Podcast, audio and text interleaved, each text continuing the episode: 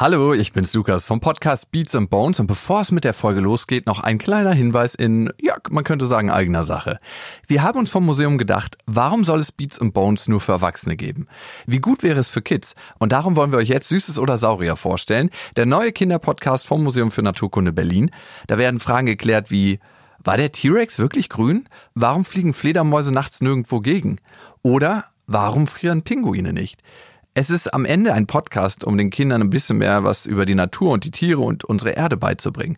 Und ich bin selber Vater und mit meiner Tochter und mit meinen Nichten entstehen richtig schöne Gespräche über Tiere und die Natur, weil wir den Podcast hören. Und ich bin immer wieder erstaunt, wie viel Kinder sich merken können.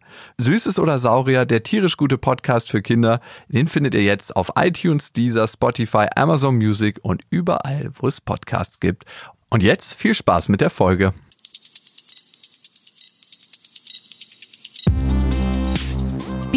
And Bones, der Podcast vom Museum für Naturkunde Berlin. Wissen aufs Ohr in Kooperation mit der Berliner Sparkasse.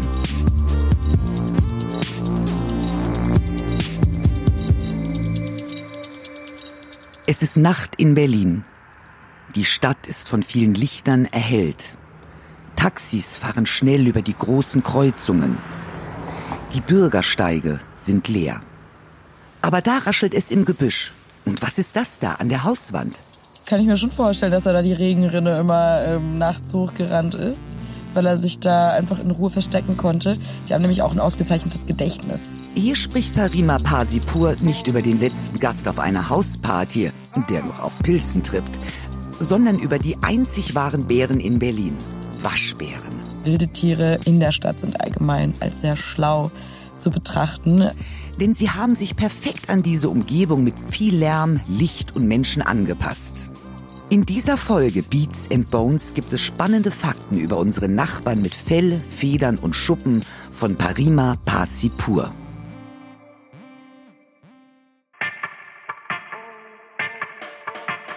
Parima ist nur ab und an im Museum für Naturkunde Berlin, wenn sie Besucherinnen und Besucher durch die Ausstellung führt. Falls ihr bei so einer Führung auffällig lange beim dieser Lotosaurus verweilt, dann ist euer Guide ziemlich sicher Parima. Das Skelett des Vogelbeckensauriers ist ihr Lieblingsobjekt am Museum. Ist sie nicht am Museum, widmet sich Parima dem Schutz von Meeresschildkröten. Ob auch Wildtiere in der Stadt Schutz brauchen, das klärt Lukas Klaschinski mit ihr in dieser Folge Beats and Bones. So ein Fuchs oder ein Wildkaninchen oder ein Falken oder ein Igel habt ihr sicherlich zumindest schon einmal in Berlin gesehen. Klingt nach einer Glücksbegegnung, aber nein, es ist eher komisch, dass wir nicht häufiger Wildtieren in Berlin begegnen. Denn es gibt wahnsinnig viele von ihnen. Und wie wir uns verhalten sollten, wenn wir so ein Tier sehen, das klären wir auch in der Folge. Aber erstmal, Parima, die Frage an dich. Wie viele Wildtiere gibt es denn nun überhaupt in Berlin? Oh, unglaublich viele. Es gibt, soweit ich weiß, so knapp 230 Arten in Berlin. Ja, das sind unglaublich viele. Berlin hat die meisten wilden Tierarten, die irgendeine europäische Stadt hat. Also ist Berlin die europäische Hauptstadt der Tiere. Genau, kann man so sagen. Wow. Woran liegt das? Also warum lassen sich so viele Tiere gerne in Berlin nieder? Also Menschen ja, aber auch Tiere? ja, also Berlin ist anscheinend nicht nur für die Menschen attraktiv. Das liegt erstens daran, dass fast die Hälfte der Fläche irgendwie Grün oder Wasserflächen sind, also Natur. Da fühlen sich die Tiere natürlich wohl. Hinzu kommt, dass die Stadt noch andere Vorteile bietet, wie zum Beispiel Wärme. Es ist einfach wärmer als außerhalb der Stadt. Wir haben ein größeres Nahrungsangebot, ähm, denn wenn Tiere in die Stadt migrieren, dann ähm, wollen deren Fressfeinde natürlich dann denen hinterher. Das ist so ein Punkt. Und ein anderer Punkt ist, dass das Nahrungsangebot außerhalb der Stadt durch die ganzen Felder, durch die Monokulturen relativ eintönig ist. Auch durch die Überdüngung zum Beispiel. Und wir haben tatsächlich hier eine größere Vielfalt auch an Pflanzenarten es gibt ja nicht nur die Tiere, die aus Brandenburg oder aus Sachsen oder aus MacPom nach Berlin kommen. Es gibt ja auch die Tiere, die aus anderen Ländern oder aus anderen Kontinenten nach Berlin kommen, also invasive Arten. Welche Arten sind invasiv in Berlin? Ähm, vielleicht erstmal ein Beispiel, was viele Leute kennen. Also der amerikanische Flusskrebs oder Sumpfkrebs hat man vielleicht schon mal gehört. Der ist, wie der Name schon sagt, aus Amerika hier ähm, hergeraten. Meistens kommen die Tiere tatsächlich über die Schiffe von einem Kontinent zum anderen. Und das Problem bei diesem Krebs ist, dass er eine Pilzinfektion mitgebracht hat, die für unseren einheimischen europäischen Edelkrebs ja zum Verhängnis geworden ist. Also der wurde dadurch fast ausgerottet. Das ist äh, ganz schön mies gewesen. Und ein anderes Beispiel, was ich persönlich ein bisschen skurril finde, das äh, hat mir neulich ein Kumpel tatsächlich erzählt, dass in Berlin Quallen gesichtet wurden. Und äh, ja, Quallen sind ja eigentlich keine klassischen Stadttiere. Und es wurden, also die sind wahrscheinlich irgendwie durch eingeschleuste Pflanzen, also Wasserpflanzen hierher gekommen. Die haben ja so einen zweiphasigen Lebenszyklus. Der, also sie haben ein Polypenstadium, wo sie irgendwo drauf sitzen und dann haben sie dieses mobile Stadium, wo sie die Qualle sind und in diesem, ich schätze mal, dass sie irgendwie in diesem Polypenstadium hergekommen sein müssen. Es gibt ja auch Waschbären, ne? Die sind ja jetzt auch nicht irgendwie aus Berlin und hier geboren, sondern manche jetzt mittlerweile. Ähm, wo kommen die her und wie haben die sich hier angesiedelt? Ja, Waschbären, das ist eine ganz besondere Story. Also die sind ganz gezielt von Menschen hierher gebracht worden. Da gab es äh, verschiedene Gründe. Also einmal wegen ihres schönen Fells, als Pelzlieferant quasi, wurden sie hierher gebracht und dann gab es hier in Berlin oder in der Nähe von Berlin ähm, so eine Pelz, so eine Farm, also so eine, so eine Waschbärfarm, also dann den, äh, für den Pelz, die gezüchtet haben. Ähm, Im Zweiten Weltkrieg ging ja alles so drunter und drüber und da sind tatsächlich die Waschbären aus dieser Zucht ausgebrochen und haben dann die heutige Kolonie hier, die heutige Population in Berlin-Brandenburg gegründet. Also alle, die wir hier finden, die stammen aus dieser Zeit. Und dann gibt es noch einen ja, anderen Grund. Und zwar haben die Menschen damals gedacht, ach, die Waschbären, die sind einfach eine Bereicherung für unsere Tierwelt. Und haben die dann einfach in Hessen ausgesetzt. Und alle oder die zweite Waschbärpopulation, die es hier in Deutschland gibt, die ist eben in Hessen und die stammt von diesen paar Waschbären ab, die eben damals ausgesetzt wurden. Und wie, warum konnten die sich so gut anpassen hier? Waschbären haben natürlich einen Vorteil gegenüber anderen ähnlichen einheimischen Tieren, einfach, dass sie sehr gute Fingerfertigkeit haben. Also sie haben unglaublich gute, ausgeprägte Hände, ähm, die auch einen guten Tastsinn haben. Und sie können sich sehr gut fortpflanzen, sage ich jetzt mal. Also wenn die zum Beispiel Populationsverluste erleben, dann können die die ausgleichen, indem sie sich einfach noch mehr fortpflanzen. Ja, und einfach, die sind zum Beispiel auch sehr gute Kletterer. Also das sind Eigenschaften, die ja, die hier vielleicht andere Tiere nicht mitbringen und sie haben einfach keine so direkten Konkurrenten dann hier gehabt, als sie hergekommen sind. Und dadurch konnten sie sich sehr gut ausbreiten. Wo schlafen die eigentlich in der Regel? Und ähm, ich habe nämlich einmal gesehen, ein Kumpel von mir hat nämlich ein Büro in Friedrichshain und da hat sich ein Waschbär ähm, quasi auf dem Balkon versteckt. Und der ist immer dahin gekommen zum Schlafen. Und das war im sechsten oder siebten Stock. Und der hat sich eines Morgens gewundert, dachte, da liegt eine Katze, aber dann war es ein Waschbär.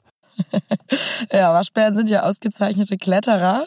Kann ich mir schon vorstellen, dass er da die Regenrinne immer ähm, nachts hochgerannt ist, weil er sich da einfach in Ruhe verstecken konnte. Die haben nämlich auch ein ausgezeichnetes Gedächtnis. Wilde Tiere in der Stadt sind allgemein als sehr schlau zu betrachten. Ähm, die haben sich ja einen ziemlich vorteilhaften Lebensraum gesucht.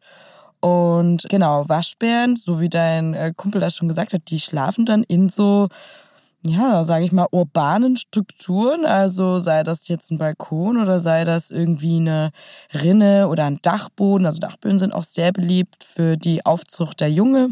Genau, also das ist oft so bei wilden Tieren. Bei den Füchsen ist das zum Beispiel auch so, dass die sich dann einfach irgendwelche Spalten oder äh, Verschließe suchen, in denen sie dann übernachten können, in denen sie leben können. Und wenn wir nicht hingucken, dann treiben sie ihr Umwiesen. Stimmt, die bleiben oftmals unentdeckt, ne? Die bleiben oft unentdeckt. Das ist zum Beispiel auch so ein Punkt bei den ähm, Wildschweinen. Die sind eigentlich tagaktiv, aber die haben mitbekommen, dass wir nachts gerne schlafen. Ob das jetzt in Berlin der Fall ist, okay. Aber tatsächlich bewegen die sich dann eher nachts hier umher. Also die haben das mitbekommen und haben dann ihre Aktivitätsphase auf die Nacht umgelegt. Wie verändert sich das Verhalten von Tieren noch, wenn sie in die Stadt ziehen, anstatt auf dem Land zu wohnen? Also ein großer Punkt ist auf jeden Fall, dass die viel weniger Scheue zeigen. Mhm. Also viel weniger Scheu zeigen. Die Füchse zum Beispiel, die wir hier in der Stadt sehen, die kommen den Menschen schon sehr, sehr nah. Das liegt einmal daran, dass sie gefüttert werden. Das darf man übrigens nicht, denn sie sollen eigentlich auch diese natürliche Scheu behalten. Und der andere Punkt ist, dass sie einfach gemerkt haben, dass von den Menschen hier nichts aus, keine Gefahr ausgeht. Die Gefahr lauert ja eigentlich draußen außerhalb der Stadt, wo sie gejagt werden. Denn hier in der Stadt ist ja so ein befriedetes Gebiet, also hier darf man eben nicht äh, rumschießen. Und deswegen sind die hier in Frieden. Und das wissen sie auch? Das merken die. Also ich denke schon, dass sie, dass sie irgendwie merken, dass ihnen hier einfach keine Gefahr von den Menschen droht. Das ist ja so eine kleine, beziehungsweise schon eine recht große Anpassung an die Umwelt. Kann man schon eine Evolution von Tieren in der Stadt feststellen? Also von Generation zu Generation, dass sie sich verändert haben? Ja, das ist ein ganz interessantes Thema. Und ja, tatsächlich können Tiere sich in der Stadt auch schon evolutionär anpassen. Also die Stadt hat einen gewissen Effekt auf deren Evolution. Und es gibt da so ein ganz interessantes Beispiel, den ähm, Birkenspanner. Das ist ein Nachtfalter. Der hat normalerweise so hellgraue, mehr marmorierte Flügel. Und ähm, so im 19. Jahrhundert, als die Industrialisierung vonstatten gegangen ist, da war die Luft ziemlich verschmutzt, sage ich mal. Diese Verschmutzung, die führt sowieso bekanntermaßen zu Mutationen. Und so war das dann so, dass ein oder dass diese, dieser Birkenspanner durch eine Mutation dunkle Flügel entwickelt hat. Diese Industrialisierung hat er zu vielen Fabriken geführt. Die haben viel, wie gesagt, viel Schmutz produziert und der hat sich dann zum Beispiel auch auf Bäumen festgesetzt. Die sind dadurch dunkler geworden und dieser dunkle Birkenspanner, der konnte sich auf diesen dunklen Baumstämmen besser tarnen und deswegen hat sich der durchgesetzt und deswegen gibt es jetzt zwei verschiedene Birkenspanner, den hellen und den dunklen.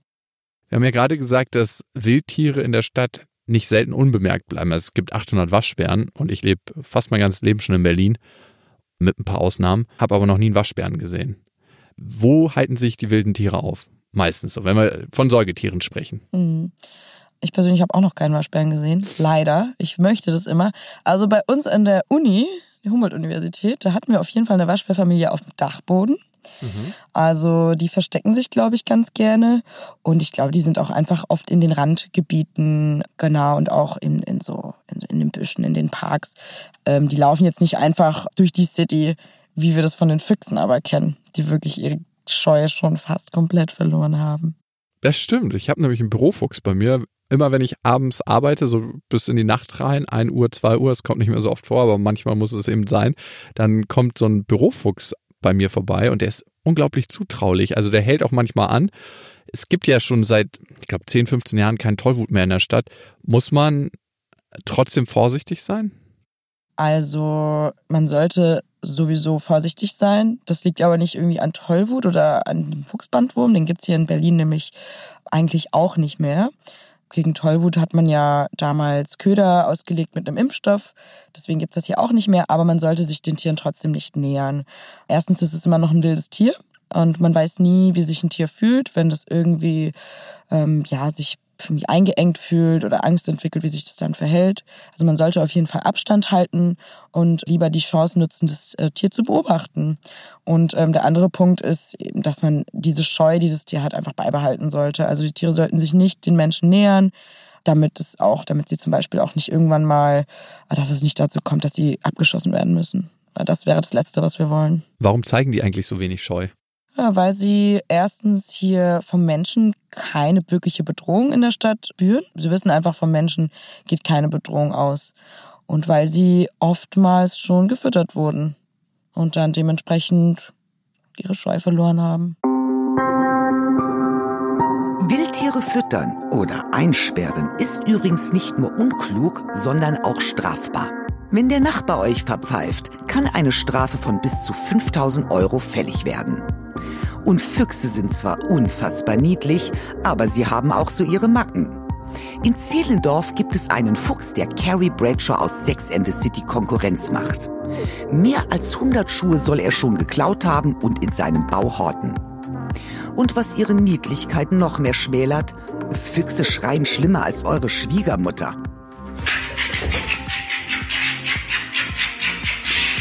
Da ist es schöner, einem Jungen im Stimmbruch drei Stunden beim Singen von I Will Always Love You zuzuhören, als das. Macht mich fertig, dieses Geschrei. Lukas, bitte weitermachen. Du hast ja gesagt, den Fuchsbandwurm gibt es eigentlich nicht mehr. Es gibt kein Tollwut mehr. Woran erkenne ich trotzdem, ob ein wildes Tier krank ist und ob es vielleicht Hilfe braucht? Also wenn mein kleiner Bürofuchs vorbeikommt, woran erkenne ich das? Hm, also es gibt so verschiedene Punkte. Einmal gibt es schon noch Krankheiten, die zum Beispiel Füchse haben können, wie die Fuchsreude. Und die, ja, die sehen dann so ein bisschen gebückt aus. So, naja, wie soll man sagen, wie man sich so einen räudigen Hund oder so einen räudigen Fuchs eben vorstellt. Daher kommt ja auch das, das Wort. Die laufen so ein bisschen in Knien und ja, ob die dann aber meine persönliche Hilfe brauche, sei dahingestellt. Man könnte zumindest mal irgendwie den Tierschutz verständigen. Aber wenn ich jetzt einen Fuchs sehe, zum Beispiel, der ziemlich struppig aussieht, der vielleicht kahle Stellen hat, dann heißt das nicht unbedingt, dass der krank ist. Füchse, also Fähen, weibliche Füchse, wenn die ihre Kinder aufziehen, dass das für die so anstrengend ist, dass die dann tatsächlich so aussehen. Also das heißt nicht unbedingt, dass die krank sind. Man sollte die dann im Endeffekt einfach in Ruhe lassen. Die brauchen ein bisschen Regenerationszeit. genau, die müssen das erstmal verkraften. Für den Menschen sind wilde Tiere in der Stadt nicht wirklich eine Gefahr. Wie sieht's aus mit meinen Haustieren, wenn ich welche habe? Ja, das ist eigentlich ein wichtiger Punkt. Gerade Hunde, wenn man die nicht an der Leine führt, dann sollte man schon sehr aufpassen, wo man mit dem Tier rumläuft und was man auch für einen Hund hat. Ne? Also ich weiß, dass mein Hund wahrscheinlich einen riesigen Bogen um alles macht, was irgendwie ein wildes Tier ist, aber nicht jeder Hund ist ja so. Und so ein Wildschwein zum Beispiel, gerade wenn es jetzt Frischlinge hat, das kann dann schon auf so einen Hund losgehen, wenn es ähm, eine Gefahr sieht. Und die wird es auf jeden Fall sehen, denn Hunde sind ja Raubtiere, ne? Fleischfresser. Hm. Und die hören Tiere vielleicht auch besser, also andere Wildtiere, weil Tiere kommunizieren ja auch und Wildtiere in der Stadt kommunizieren auch. Hast du da Beispiele und hat sich die Kommunikation in der Stadt von Wildtieren verändert, weil es ist ja alles viel lauter hier. Ich finde, das merkt man immer selber, wenn man aufs Land fährt und man denkt so, wow, hat jemand irgendwie den Pauseknopf gedrückt und dann kommt man wieder an die Stadt und alles ist laut. Ja, das stimmt. Tatsächlich ist es so, dass ähm, Vögel, die hier in der Stadt leben, und das sind unglaublich viele, viel mehr als auf dem Land, dass die lauter singen als ihre Artgenossen, die auf dem Land leben. Ganz einfach, weil sie den Stadtlärm übertönen müssen. Also wow. das ist auf jeden Fall ein ganz klassischer, ganz äh, klassisches Beispiel, was man äh, natürlich auch tagtäglich hier hört. Also bei mir im Hinterhof, da stehen ziemlich viele Bäume und also im Sommer nach 4 Uhr kann ich nicht mehr schlafen. Die das sind so Wahnsinn. laut. Ja, das ist unglaublich hier. Und sonst, äh, was ich auch bei mir tatsächlich hinten im Hinterhof gerne mal höre, sind Füchse. Also ich höre da ein wildes Geschrei, Schrägstrich Gebälle, also wie so ein schrilles Bellen kann man sich das vorstellen. In deinem Hinterhof? In meinem Hinterhof. Also was heißt Hinterhof? Das ist einfach nach hinten raus. Also da ist so eine riesige, so eine Grünfläche und eine Kirche und ein Spielplatz. Also da ist schon eine Fläche. Es ist kein kleiner Hof jetzt, wie man ihn kennt. Ja, und hinter meinem Haus, da höre ich nachts ab und zu mal so Fuchsrufe es gibt doch wilde Tiere in der Stadt, die auch den Menschen gefährlich werden können. Zumindest ist das meine Erfahrung. Ich habe mal auf dem Grenzstreifen zwischen Berlin-Frohnau und Hohen-Neuendorf gespielt. Da gibt es so einen großen Grenzstreifen, da wachsen so kleine Birken und ich habe mit meinen Kumpels, ich weiß gar nicht mehr, was wir gespielt haben, aber auf einmal kam so eine Rotte Wildschweine an und die hatte Frischlinge und die haben die Wildschweinmutter hat dann angefangen, uns zu jagen, weil sie dachte, wir wären eine Bedrohung für ihre Frischlinge. Und ich habe mich gefragt, was kann ich tun? Ich habe mich dann auf so einen kleinen, frisch gewachsenen Baum gerettet. Ich war dann so 1,50 Meter, 2 Meter in der Höhe und dann hat sie mich in Frieden gelassen. Aber ich, mir ist auf jeden Fall Panik ausgebrochen. Gab es da schon Vorfälle, die weniger glimpflich ausgegangen sind? Oh, das klingt auf jeden Fall ganz schön heftig. Ah, ich möchte den äh, Menschen jetzt natürlich auch gar keine Angst machen, aber es ist schon wichtig, dass man einfach einen großen Abstand von den Wildschweinen hält dass man einen großen Bogen drum macht, dass man sich keine ruckartigen Bewegungen macht und sich sehr ruhig verhält. Es gibt nicht viele solcher Beispiele, aber es ist tatsächlich gibt es so einen Fall, wo ein Mann ähm, von einer Wildschweinmutter angegriffen wurde, weil sie sich eben bedroht gefühlt hat. Normalerweise würden die nicht angreifen und der ist dann seine Verletzungen erlegen. Das war vor ein paar Jahren. Aber es kommt extrem selten vor. Ich habe jetzt auch extrem selten, ja. Seitdem keine Angst vor Wildschwein. Ich wusste nur, okay, ähm, nicht mit den Kindern irgendwas machen. Das war klar. Also auf jeden Fall, die beschützen ihre Kinder. Nee, also das kommt wirklich extrem selten vor. Es gab auch vor ein paar Wochen so einen Artikel im Tagesspiegel über diese Wildschweinbande, die dem Mann am See seine Laptoptasche geklaut hat. Und dann sind die damit weggerannt. Und der nackte Mann ist denen hinterhergerannt und hat versucht, die Laptoptasche irgendwie wiederzukriegen. Äh, ja, ist aber für den Mann auf jeden Fall auch nicht irgendwie schlimm ausgegangen, außer dass er seinen Laptop verloren hat. Okay, die Daten waren ja alle in der Cloud, gar kein Problem. genau. Gehen wir mal gehen wir mal davon aus, ich laufe nachts im Grunewald oder im Tegler Forst und mir begegnet ein Wildschwein. Wie sollte ich mich verhalten? Also ganz wichtig, erstmal Ruhe bewahren. Nicht irgendwie in Panik ausbrechen. Einen großen Bogen um das Tier machen, bloß nicht nähern und am besten ganz ruhig rückwärts von dem Tier wegbewegen. Dann sollte alles gut gehen. Soll ich mich kleiner machen oder größer? Am besten eher normal bleiben und ganz ruhig und gelassen zurückgehen. Reden oder die Klappe halten? Ich würde eher die Klappe halten. Okay. es gibt über 5000 Wildschweine in Berlin, aber die sind nicht der Fortpflanzungsweltmeister. Wer ist fleißiger? Also ich würde sagen Kaninchen. Wildkaninchen, die gibt's ja hier auch. Und ja, Kaninchen sind ja ganz bekannt dafür, dass sie sich sehr rasant fortpflanzen können und das tun sie auch hier. Sind denn wilde Tiere in der Stadt bedroht oder ist der Lebensraum hier so üppig für die, dass sie sich fortpflanzen können und immer mehr Nachkommen zeugen? Also diese klassischen Wildtiere, über die wir jetzt auch gesprochen haben, hier Fuchs und ähm, Waschbär und so weiter, die sind nicht bedroht. Aber es gibt auch Wildtiere, die natürlich bedroht sind in der Stadt. Zum Beispiel die Wildbiene. Die ist durch die Honigbiene bedroht. Also die Honigbiene, die natürlich durch uns Menschen hier ähm, gezüchtet wird, gehalten wird. Und ja, die Bestände, die gehen da ganz schön runter. Du hast gerade nochmal Waschbär gesagt. Äh, invasive Arten, sollten die geschützt werden in Berlin oder eher nicht? Also Natürlich sollten alle Tiere geschützt werden, aber es ist schon so, dass wir die wilden Tiere, die hier einheimisch sind, eher schützen sollten, weil die durch die invasiven Arten bedroht werden. Die invasiven Arten haben es hier meistens ganz gut. In Berlin allein wurden 53 verschiedene Säugetiere und 180 Vogelarten registriert. Davon sind 13 Arten invasiv, also Tierarten, die es hier eigentlich nicht gibt, sondern in unseren Lebensraum eingedrungen sind. Die allein können einen beträchtlichen Schaden anrichten, weil sie unsere einheimischen Arten fressen oder Krankheiten einschleppen.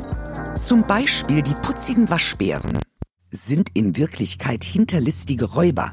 In der Folge Der Froschkönig haben wir vom Herpetologen Morödel erfahren, dass Waschbären in Sachen Grausamkeit gut und gerne die Inspiration für Saw Teil 9 sein könnten. Zum Beispiel Kröten oder irgendwelche Unken sind relativ giftig. Das heißt, unsere einheimischen Räuber kommen mit denen jetzt häufig nicht so ohne weiteres klar. Aber der Waschbär ist ein sehr schlaues Tierchen. Die haben zum Beispiel rausgekriegt, wie sie Gelbauchunken oder Kröten fressen können. Die drehen die einfach auf auf den Rücken, äh, schlitzen den Bauch auf und fressen dann die ganzen Innereien raus, sodass dann nur noch die Haut, die giftige, übrig bleibt. Die Berliner Horrorstories gehen weiter. Wildschweine, die den neuen Rollrasen zerwühlen. Habichte, die eine Taube im Blumenkasten zerhacken. Und Wälse, die Dackel fressen. Aber stimmt das überhaupt? Kommen wir zu einem meiner Lieblingsthemen, warum ich jahrelang als Kind mit den Füßen nach oben im Wasser geschwommen bin, gerade in Seen. Es ranken sich ja einige Mythen um Wälse im Berliner Seen. Wälse, die Dackel fressen, Enten fressen. Ist da was dran oder ist das Mythos? also ich halte das für einen riesengroßen Mythos. Wirklich? Hab, hm, ja, ich halte das schon für einen Mythos, aber wer weiß, ich war nicht dabei. Äh, ich müsste mal meine Anglerkumpels fragen, was die davon halten. Die können über zwei Meter groß werden. Die können ziemlich groß werden, das stimmt.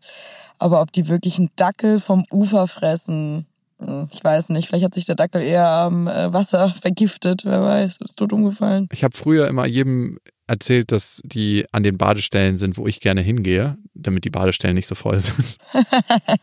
Jetzt kannst du sagen, dass die Quallen dort sind. Auch nicht so schlecht, ne? Ähm, also du könntest dir nicht vorstellen, dass ein Wels mal ein Mensch anknabbert. Also kann ich die Füße wieder nach unten nehmen.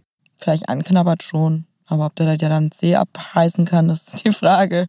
Glaube nicht. Also, die haben ja ganz andere Zähne. Genau, also Wälse sind eigentlich für den Menschen keine Gefahr. Wie ist es mit den Qualen? Die wurden ja in der Havel gesichtet. Wie sind die da hingekommen? Und wie können die da überleben? Weil Quallen leben ja eigentlich im Salzwasser, nicht im Süßwasser, also die Quallen zumindest. Ja, das stimmt. Diese Quallen sind eigentlich Salzwassertiere, aber Quallen bestehen sowieso zu, ich glaube, 90 Prozent aus Wasser. Und im Endeffekt scheint es wohl egal zu sein, welche Wasserart es ist.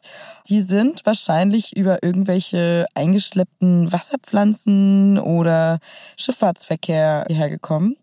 Die erste Qualle äh, oder Salzwasserqualle wurde in Europa 1880 im Londoner Botanischen Garten entdeckt, ähm, wo die Riesenwasserpflanzen in so einem Becken schwimmen. Ja, da hat sich sowohl irgendeine Qualle mit eingeschleust. Kommen wir nochmal zu den Singvögeln. Wir haben ja festgestellt, dass es wahnsinnig viele Singvögel in Berlin gibt, die für ordentlich Geräusche sorgen. Ich will jetzt nicht sagen Lärm, weil eigentlich ist es sehr, sehr schön, wenn man das morgens hat. Wie steht es um die Raubvögel? Die müssten ja eigentlich nachziehen, um die zu jagen. Haben die mehr Chancen auf dem Land oder mehr Chancen in der Stadt, Beute zu machen? Hm, also tatsächlich sind schon einige Greifvögel hier in die Stadt migriert. Der Turmfalke zum Beispiel, wenn man mal genau hinschaut, dann sieht man ab und zu mal einen Turmfalken oder so einen Mäusebussard. Und die haben hier natürlich ein üppiges Nahrungsangebot. Also in den, auf den Feldern außerhalb der Stadt treiben sich diese Tiere einfach nicht mehr rum, dadurch, dass die Felder extrem überdüngt sind und auch ähm, ja, sich dort eigentlich nur Monokulturen befinden und keine wirkliche Vielfalt da ist. Und wir wissen ja selber, in der Stadt gibt es viele Ratten und äh, zum Beispiel auch viele große Insekten wie Libellen oder sowas an den Wasserstellen. Und da kann so ein Turmfalke dann so einfache Beute machen, auch mit Vögeln natürlich. Zwei Drittel aller in Deutschland beheimateten Brutvögel findet man nämlich in Berlin zum Beispiel. Und da hat so ein Falke natürlich ein großes Nahrungsangebot. Ich hatte schon mehrere Begegnungen mit Fledermäusen. Eine war in meinem Zimmer, ich wohne direkt an der Oberbaumbrücke. Die sind ja unter der Oberbaumbrücke zum Teil beheimatet und auch in der Zitadelle Spandau. Was lockt die Fledermäuse in die Stadt? Weil es ist sehr laut, es ist sehr hell. Was wollen die hier? Ja, die Fledermäuse, die haben erstens, zum Beispiel an der Oberbaumbrücke, wenn man die sich mal anguckt, die hat ja so viele Brachen. Mhm. Und da können die sich einfach sehr gut ähm, aufhalten, also so dranhängen und einfach dort leben und schlafen. Es ist in der Stadt ja auch wärmer, die mögen ja auch die Wärme. Und wenn man jetzt zum Beispiel an die Oberbaumbrücke denkt, da gibt's viele solche Leuchtstoffröhren, so Straßenlaternen. Und wer das selber kennt, der weiß, an solchen Laternen da tümmeln sich dann auch dementsprechend die Insekten und die stehen natürlich auf dem Speiseplan von den Fledermäusen. Da bedienen die sich dann. Und der Lärm? Der Lärm, der stört die ja im Endeffekt erstmal nicht, dadurch, dass Fledermäuse ja mit Echolot arbeiten. Die ja, sind eher auf dem Ultraschall spezialisiert. Ist Berlin dann die Fledermaushauptstadt? Ja, Berlin ist tatsächlich die europäische Fledermaushauptstadt. Hier gibt es ähm, über die Hälfte aller in Deutschland vorkommenden Fledermausarten auch. 18 von 25 sogar, ne? Ja, genau, 18 von 25. Ja, die Zitadelle in Spandau zum Beispiel, die ist eines der bedeutendsten Winterquartiere Europas für die Fledermäuse. Wow. Also, ich hätte es nicht gedacht, aber Fledermäuse gibt es auf jeden Fall eine ganze Menge in Berlin. Kann es auch irgendwann eine Übersättigung geben an Wildtieren? Wenn sich jetzt zum Beispiel die Insekten zurückziehen würden aus der Stadt, dann müssten ja auch die Vögel und die Fledermäuse gehen und damit auch der Fuchs und der Marder. Kann es irgendwann zu viele Wildtiere in Berlin geben? Normalerweise ist es so, dass die Populationen sich schon ähm, gegenseitig oder selbst ausgleichen. Also, dass die Fortpflanzungsrate zum Beispiel runtergeht, wenn die Populationsdichte hochgeht.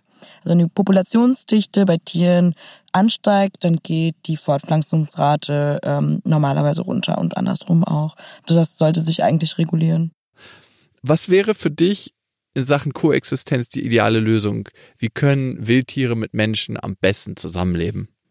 Und wer hat überhaupt ein Recht auf das Leben in der Stadt? Also ich hatte zum Beispiel ein Taubennest bei mir auf dem Balkon und ich habe mich gefragt, darf ich dieses Taubennest wegmachen? Weil, hey, am Ende, wer sagt mir, dass das mein Balkon ist, nur weil ich den miete oder weil mir der als Eigentumswohnung gehört, warum hat die Taube da kein Recht zu wohnen?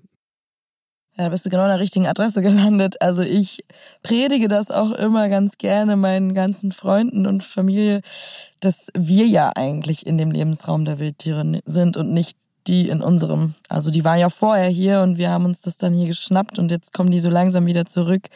Also ich denke, die perfekte Koexistenz wäre, wenn wir uns einfach alle gegenseitig in Frieden lassen, wenn alle ihre Häuser so sichern, dass sie nicht von irgendwelchen wilden Tieren belästigt werden. Wenn dann doch mal irgendwo ein wildes Tier ist, dass man das dann auf eine friedliche und nicht zerstörerische Art und Weise dort wieder vertreiben kann. Und ähm, ja, ich denke, das ist einfach eine Bereicherung für die Stadt. Also wir können diese Tiere beobachten live und das ist schon was Einzigartiges.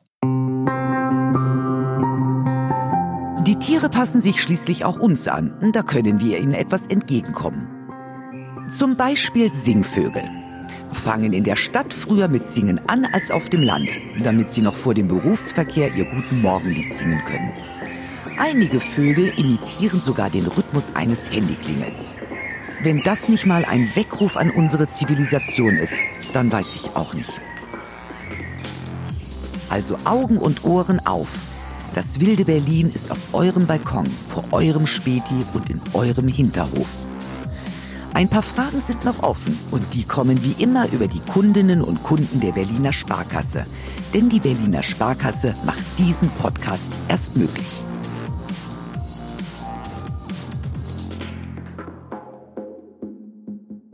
Eine lautet, warum sind die Tiere in der lauten Stadt statt im Wald oder in Brandenburg? das liegt daran, dass sie eigentlich der Lärm nicht wirklich stört, da sie hier viel mehr andere Vorteile haben.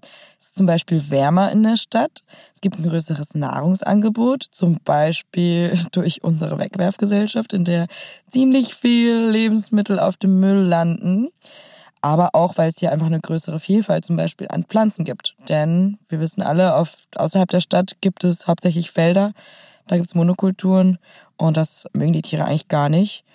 Genau, sie haben auch in der Stadt weniger Stress, obwohl es hier so laut ist, weil sie zum Beispiel nicht äh, bejagt werden. Die nächste Frage war, leben Füchse anders in der Stadt als auf dem Land? Ja, also wir kennen ja die Füchse tatsächlich so, dass sie in ihrem Bau schlafen, wenn die ihre Tagesschlafplätze äh, aufsuchen. Äh, übrigens, kleiner Funfact über den Fuchsbau, äh, den teilen sie sich oft mit Wildkaninchen und in diesem Bau herrscht dann Frieden. Also die Füchse Aber nur in der Stadt. Nee, also das, äh, das ist tatsächlich überall so. In der Stadt schlafen Füchse nicht im Bau, sondern die suchen sich dann einfach ein Plätzchen wie zum Beispiel unter einer Garage oder irgendwo ja unter einem Gebäude und schlafen dann einfach dort nur, dass ich das nochmal verstehe. Also Füchse teilen sich mit Wildkaninchen ihren Bau, aber eigentlich bejagen sie doch auch Wildkaninchen, oder? Ja, ist ein ganz interessantes Phänomen. Es gibt viele Füchse, die sich mit Kaninchen ihren Bau teilen und in diesem Bau herrscht dann Frieden. Und sobald einer das Haus verlässt, ist auf jeden Fall wieder Feindschaft angesagt. Genau, da gibt es keinen Burgfrieden. Und da gibt es noch eine Besonderheit in der Stadt. Bei Füchsen ist es so, je dichter die Population ist, desto mehr bilden sich Grüppchen. Und hier in Berlin gibt es eine ganz schön dichte Population, also ganz schön viele Füchse. Und es ist dann so, wenn man einem Fuchs begegnet, dann kann man eigentlich davon ausgehen, dass da sicherlich noch so ein paar andere Füchse in der Nähe sind. In Berlin wurde ja in den letzten Jahren so viel gebaut. Also die Spree ist recht gut zugebaut worden. Bei der Mercedes-Benz Arena haben sich wahnsinnig viele neue Gebäude gebildet, auch in anderen Teilen Baulückenschluss. Ist das ein Problem für die Tiere, speziell für die Wildtiere in Berlin? Äh, ich glaube, das gefällt den Wildtieren hier in Berlin nicht so gut. Ähm, die leben ja ganz gerne mal auf Brachflächen. Gerade durch den Ost-West-Zusammenschluss Berlins standen dann viele Fabrikgebäude leer zum Beispiel oder ja, andere Gebäude und die wurden dann von den Tieren erobert. Und wenn jetzt diese Flächen bebaut werden, dann verlieren diese Tiere natürlich ihren Lebensraum. Also ich äh, erinnere mich auch noch, als ich in Neukölln gewohnt habe, hat mir, da gab es noch das riesige Krankenhausgelände und da haben wir einige Füchse gesehen, die da gelebt haben. Und das wurde dann irgendwann mal abgerissen und ja, jetzt wird da irgendwas Neues hingebaut. Also die Füchse gibt's da bestimmt nicht mehr. Wie können wir denn wilde Tiere in der Stadt schützen? Ich denke, das Wichtigste ist, dass wir dafür sorgen, dass es keine unangenehmen Berührungspunkte zu den Wildtieren gibt, damit die nicht irgendwie abgeschossen werden müssen zum Beispiel. Wir sollten also unsere Häuser sichern, so dass sie zum Beispiel nicht von einem Waschbären irgendwie bewohnt werden können. Wir sollten auch unsere Gärten sichern, dass da keine Wildschweine rein können, um den Garten durchzuwühlen. Und wir sollten auch die Tiere nicht füttern, damit sie einfach ihre natürliche Distanz zu Menschen beibehalten. Damit sie nicht so ein ungesundes Essen essen wie wir. Ja, ganz genau. Also wir sollten auch unseren Müll sowieso nicht wegschmeißen. Also unseren, unsere, unsere Essensreste sollten wir sowieso nicht wegschmeißen, äh, weil das falsch ist. Aber es ist auch wichtig, dass man nicht irgendwie seinen Kompost frei rumstehen lässt oder seine Gartenabfälle irgendwo entsorgt, weil das die Tiere dann natürlich anlockt. Und je näher die Tiere dem Menschen kommen, desto größer ist dann die Wahrscheinlichkeit, dass sie zum Problem werden.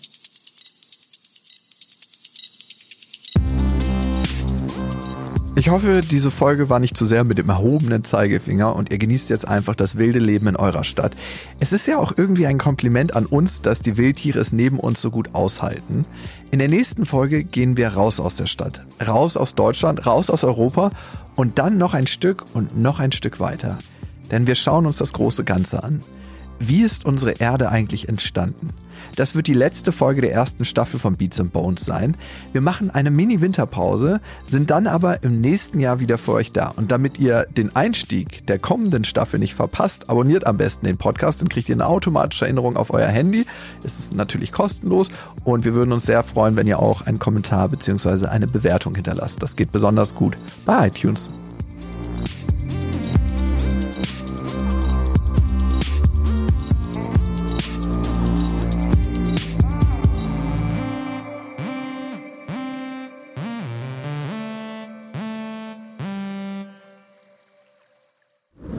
In freundlicher Produktionsunterstützung der Auf die Ohren GmbH.